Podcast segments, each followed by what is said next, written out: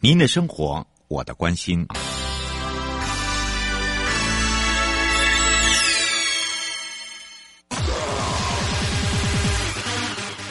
继续为您导航的是领航员悠悠。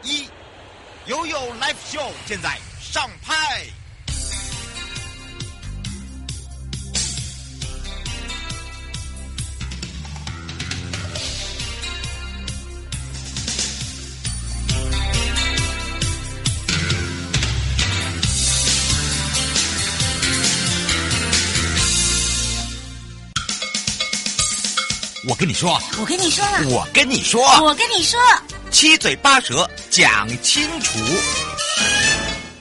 迎接你我他，快乐平安行，七嘴八舌讲清楚，乐活街道自在同行，悠悠美味陪你一起快乐行。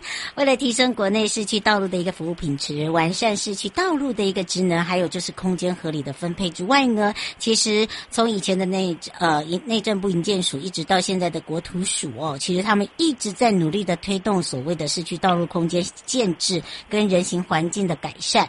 那当然呢，这一次的公共通行空间关注呢，呃，不只是。人，还有跟空间，跟我们的社交。那当然在这里面呢，我们就做了一个很比较特别的哦，就是把这个原本我们很在乎的一个呃，这个所谓的社区。那社区里面会分为，它可能在学校旁边就有这个通学廊道，它可能在校前的广场、人行的街道、公园的绿地、街廓等等，那都是跟我们的生活息息相关。那借由这样来讲的话，我们是不是要有很好的规划师呢？没错，所以今年度呢。我们就建立了一个赔礼机制哦，对象就是分别以县市政府跟专业人士，还有社会大众呢，呃，尤其是对于譬如说土木建筑景观啦、啊，还有包含了这个都市交通等等哦，这个专业的人才培训来成为种子教师。那当然，这人本规划师的制度跟建立哦，希望是更多人来参与，那也可以解决我们使用道路的问题、人的问题、民众的问题，还有设计的问题了。所以今天呢，我们要带大家呢来看看这一次的推动人本规划师培育计划的一个课纲委员会中呢，担任我们的都市计划也是潘一如委员哦，他也是北市的都委会。那么当然今天也很开心的让他在我们呃全省各地的好朋友。内地的朋友，收音机旁跟网络上的朋友一同来关心这些话题，所以这个时候呢，我们就要赶快来让委员跟大家来打个招呼喽。哈喽，嗨，大家好，我是潘一如，是呃，很高兴能够为各位听众和网络上的朋友服务。嗯，是。那当然，今天邀请到我们这个潘一如委员非常难得哦，我们要抓紧机会，绝对不放过。因为呢，这个想到了推动这个人本规划师的培育计划，它是要集结了各个的专业领，等于说在各个专业领域的一些专业人才之外，还有就是如何让他们做一个结合，如何来做这样子的一个计划。其实，呃，我不知道请教一下委员，你接受到这样的一个讯息是多久以前？呃，您说今天这以人本来谈的话，呃、大概。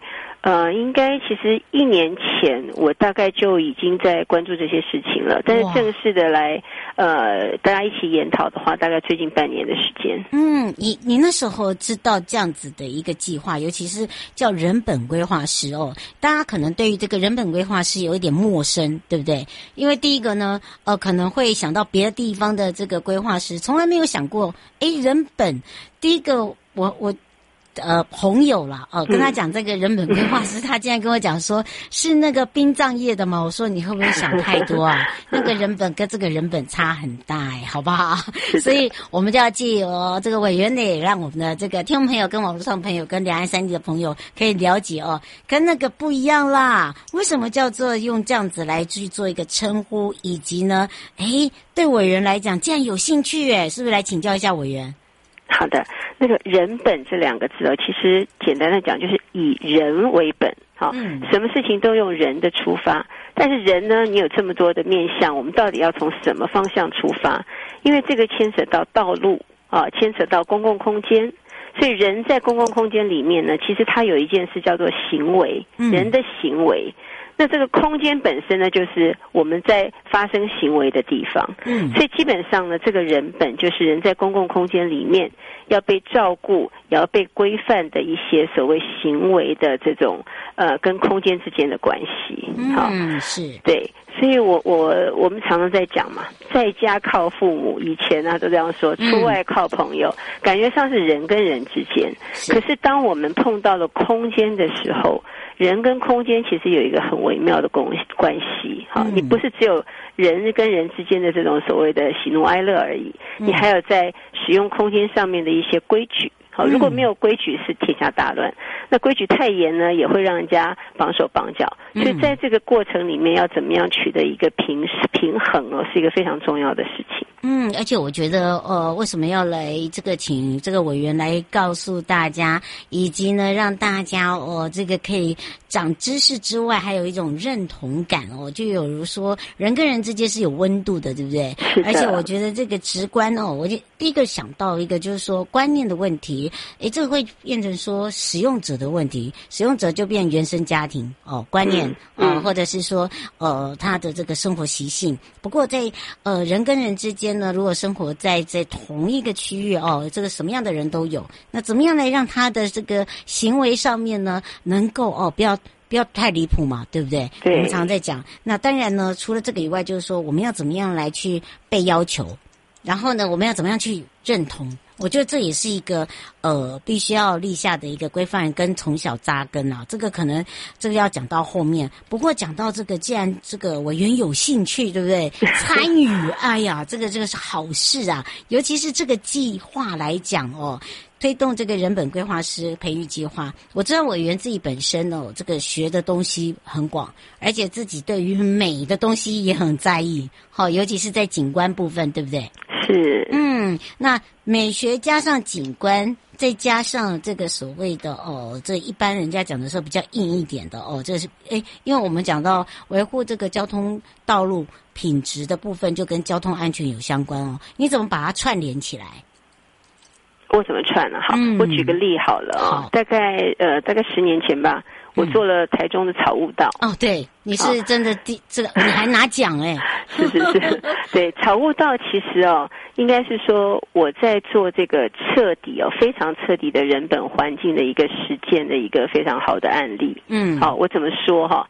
第一件事情哦，人本，我就想我人怎么使用空间是，可是草悟道本身呢，它是在一个算是呃街道跟街道之间的一个大绿地，以前叫做绿园道，我们大概四十公尺宽。嗯四十公尺宽，相当于台北市的南京东路这么宽，嗯，其实非常的宽。但两边呢，不管是商家、住家哦，都是有 user，都有使用者，嗯。那我们在这个时候，就是在做一开始规划的时候，第一件事情是要知道谁来用这里，嗯，怎么用，对，嗯、使用者是谁，那怎么用？嗯我要做什么在这个空间里？所以当时其实被赋予很多任务。它是一个我们严格讲起来就是一个都市设计的案子。嗯，因为它它包含人跟人、人跟建筑、建筑跟建筑、建筑跟车道，各种关系。那我们最早的时候做了一个大量的地毯式的访谈，好，住家、商家，还有这个过路人，哈，就是被抽样式的被我们做访谈。嗯，就对这个空间的看法跟希望。这件事情其实我认为是建立人本的第一个条件，就是你一定要知道这个 user 使用者他到底在想什么。嗯。啊当你知道的时候，它就是一个行为心理的一个分析嘛。嗯。那然后我们的专业是什么呢？是空间，对，对不对？那景观这件事情啊，其实它是一个 overall 的说法，就是你看到的事情都叫景观，对，对不对？所以空间里面不管是天上的、地下的、地下的、哦土里的，还有像什么水呀、啊、这些、嗯、所有的事情，还有我踩到踩到地面，这所有跟空间有关系的东西，都是我们专业应该要去照顾到的。嗯。所以呢，我们就从那个人的行为里面哦去反思说。好，这个空间需要什么？嗯，那什么东西就是哎，有人为集结，好，人群集结，我可能就需要个小广场。那这小广场呢，呃，有集结之后呢，是不是要有座位？我就可能要有这种座位的观众的观众席。是。那有的地方是要快速通过的，喜欢有人喜欢慢跑啊，喜欢散步，我就要快速通过，所以我要直线行或者是绕曲型的一些道路，嗯，呃，就是人行步道。那或者是说，哎呀，我我可能要呃带小孩啊，或者是说有一些小型的聚会，我就要有一些小的聚会空间。嗯，像这些哦，在我们的访谈里面一一的被呈现。那呈现的过程里面，你就可以做记录，什么地方是你最需要去照顾的停留点？嗯，什么地方是需要快速穿过的地方？嗯，那像这些有一些速度的配比呢，你就先在我们的设计图上就可以先做一个一个标记。嗯，标记之后呢，我们再根据什么？好，这就来了。嗯，现场它有树，对，有铺面。嗯，啊，有水沟，有灯，有各种事情。嗯，这些事情呢，你要做记录跟反应。那这些记录呢，关乎的人在使用空间上的舒适度。嗯，譬如说我人要停留的地方，我总不能让它晒太阳吧？台东那么热，对不对？对。所以呢，我们就要选择哎，林荫多一点的地方。嗯。那如果要快速通过的话呢，就譬如说我从学校跟学校之间，它必须有一条通学的道路。嗯。我就要让它在一个很安全的状态下面可以行走。嗯。好，像这些都是我们在设计里面的考虑的条件。嗯。所以当这个条件组合了以后呢，你画在图上，这个叫第一步。呀。好，是叫配置。哇，真的厉害！你看，就是让大家很清楚那个整个概念，对不对？对。然后配置完了以后呢，你就要知道，就我们专业里面就要谈到方法嘛。嗯。我怎么样让这个配置呢能够达到理想？所以就开始上天下地了。天你要是考虑为气候，要考虑雨水哦。然后地的话，你要考虑土壤，考虑植物的生长。嗯。这些东西还有像雨水排水也算哈。嗯。这些 infrastructure 我们叫做基础的公共建设。嗯。这些东西其实是在我们考虑在所谓的城市基盘里面一个很重要的一个 study 啊，就是一对。那这些东西呢，如果都考量好了，我们在配套上面刚刚讲的人的需求，嗯，你就可以有一套所谓的设计的这种呃，这个设计设计的规划的就会出现，对不对？嗯，对。这个出现以后呢，哈，其实是一个我们还是叫 base。那我们刚刚才谈人本这两个字最重要。嗯，我怎么样能够让人哦，在这个环境里面哦走得舒适？嗯，然后呢，呃，心情愉快。嗯。啊，没有后顾之忧，没有安全的这种呃疑虑，那这些事情呢，其实就是开始我们考虑到就是人为心理的问题，好，就是我们人的心理，所以这个事情很微妙。那当时我们做了一个最大的抉择，这个一直是我在做人形系统里面贯彻的理念哦，就是任何一种材质在变化的时候，譬如说。我的草地跟我的铺面，嗯啊，或者是说，呃，我的水沟跟我的这个呃铺面，嗯、或者是我们的树穴的盖板跟我的铺面，嗯、我每一个地方都是平的，没有高差。哦就不会有那个落差，对不对？对，高低落差。对对对，所以其实意思是什么？你推娃娃车，你可以推到草地上，你也可以推到铺面上，你也可以推到人行的这个什么树穴盖板上面。它是平的。那平的第一个好处是说，你不需要去呃特别注意高低，然后眼睛还要是一一直的盯着往下看。对对，现在大家都喜欢看手机走路，嗯、很可怕，对不对？嗯、对，所以像这些事情呢，要比较细心贴心的去照顾到平整。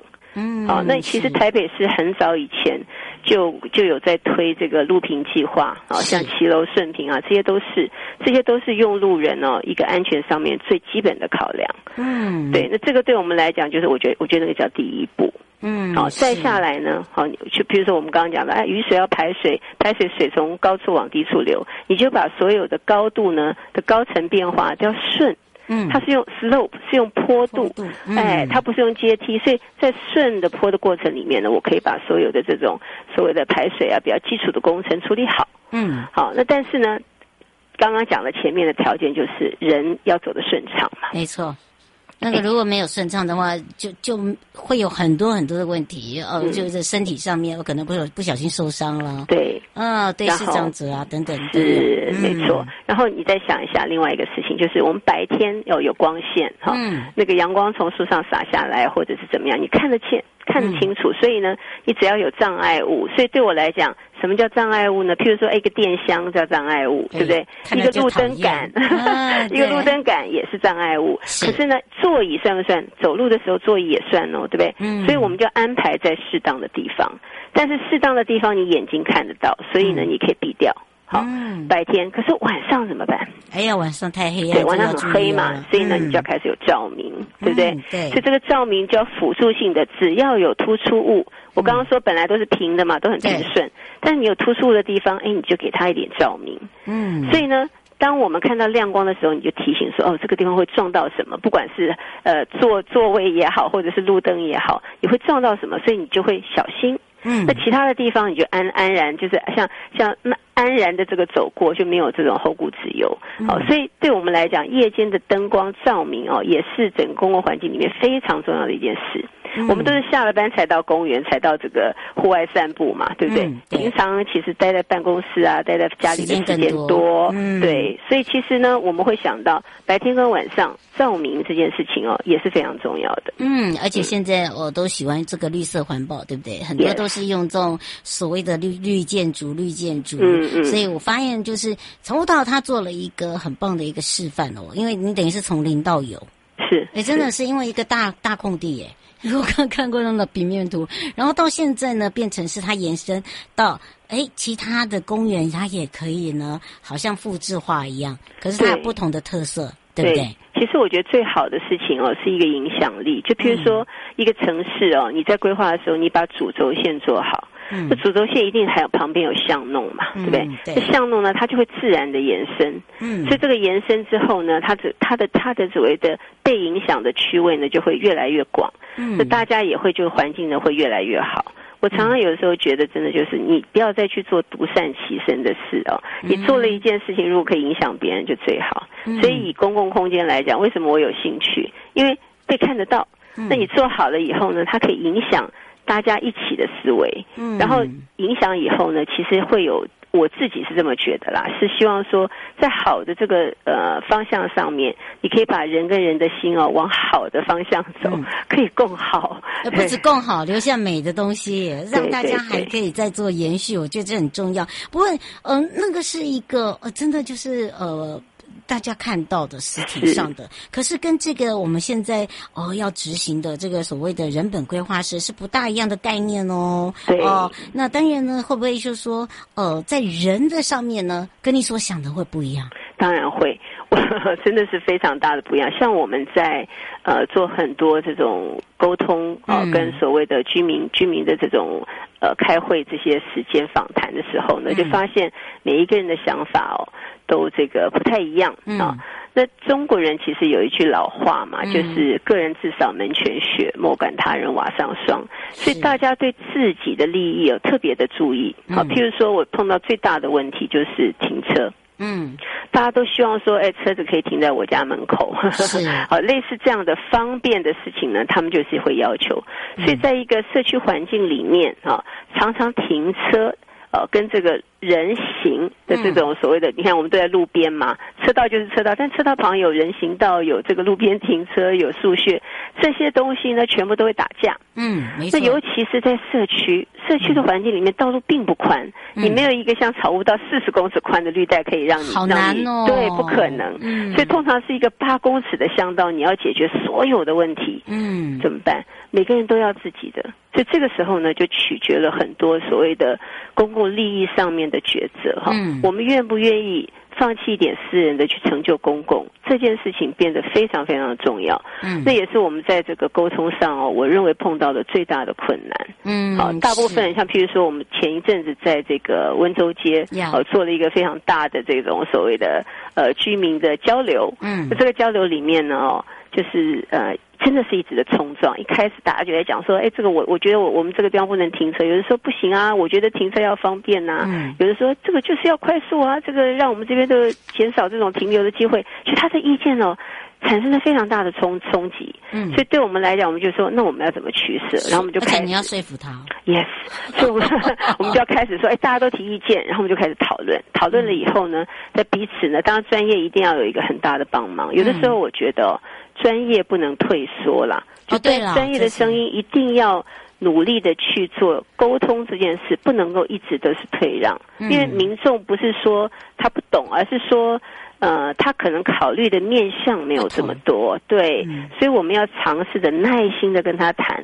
如果是大家都好的状况下，我们能不能做一点点努力？好，你自己一点点牺牲，其实不太有关系。但是成就了一个公共环境的舒适呢？你相对的，你的社区的环境好，好，我这样讲讲夸张点，就是诶，你自己的环境好了，你的地价搞不好你的房价都会上涨，房价高很多，是不是？这样是不是很好？嗯、就是相对的都是好的，所以往好的方向走，其实。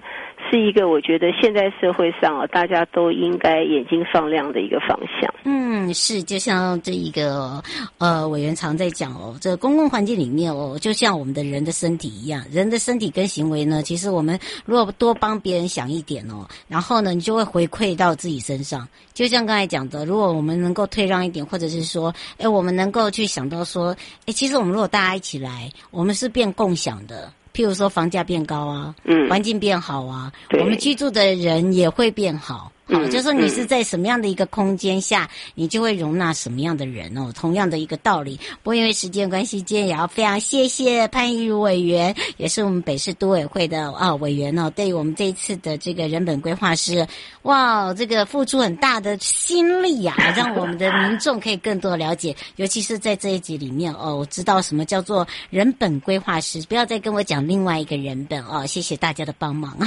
对，不过也要非常谢谢我们的委员，我们就。先让委员跟大家说拜拜哦。嗯哼，我来说继续悠悠宝贝啊，悠悠宝贝啊。带大家回到了国土计划组了。那为了确保国土计划制度如期上路，国土管理署正式启用各县市的国土功能分区图来做审议工作。那么，呃，召开这样子的一个会议小组呢，启动的是在连江县的国土功能分区图的审议工作。会议结论呢，原则同意，全案将提大会审议。国土署也特别说明，现阶段的连江江县。还有金门县政府已经正式的提报国土功能分区图，交予内政部审议。其余的直辖县市政府呢，也正在积极的办理各县市的一个国土计划审议会议的一个。作业。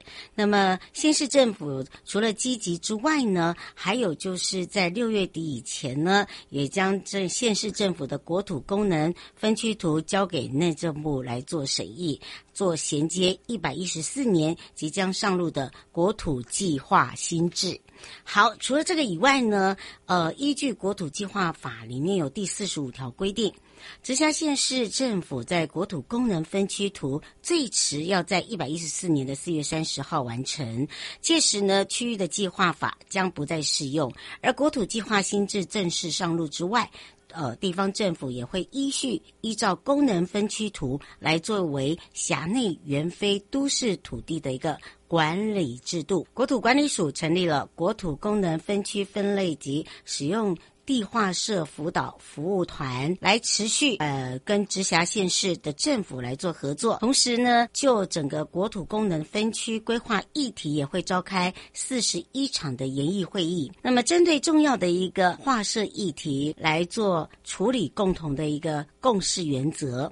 最后呢，也特别说明，在提升内政部国土计划审议会的会议直辖县市国土功能分区图的一个效率，分别在内政部。国土计划审议委员会第二十一次跟第二十二次的会议呢，就后续审议方式、重点跟原则上的内容来进行讨论，来取得共识。后续呢，我们也会依照直辖县市政府的国土功能分区图来送内政部时程，积极的来办理审议跟相关作业了。迎接你我他，快乐平安行，七嘴八舌讲清楚，乐活街道自在同行。我是你的好朋友瑶瑶。以上节目广告由内政部国土署共同直播，祝大家愉快一天。我们下次空中见。正在收听观看的朋友，离开时别忘了您随身携带的物品。内政部国土管理署关心您。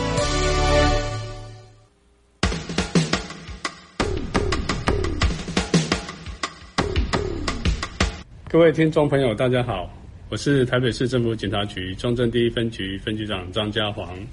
现代人学会理财很重要，但是要小心，不要落入诈骗集团的圈套哦。如果你在脸书、IG 或 LINE 上有收到投资群组的邀请，或是假冒名嘴、名人进行招募，他标榜高获利、稳赚不赔、高报酬等等，就可能是诈骗哦。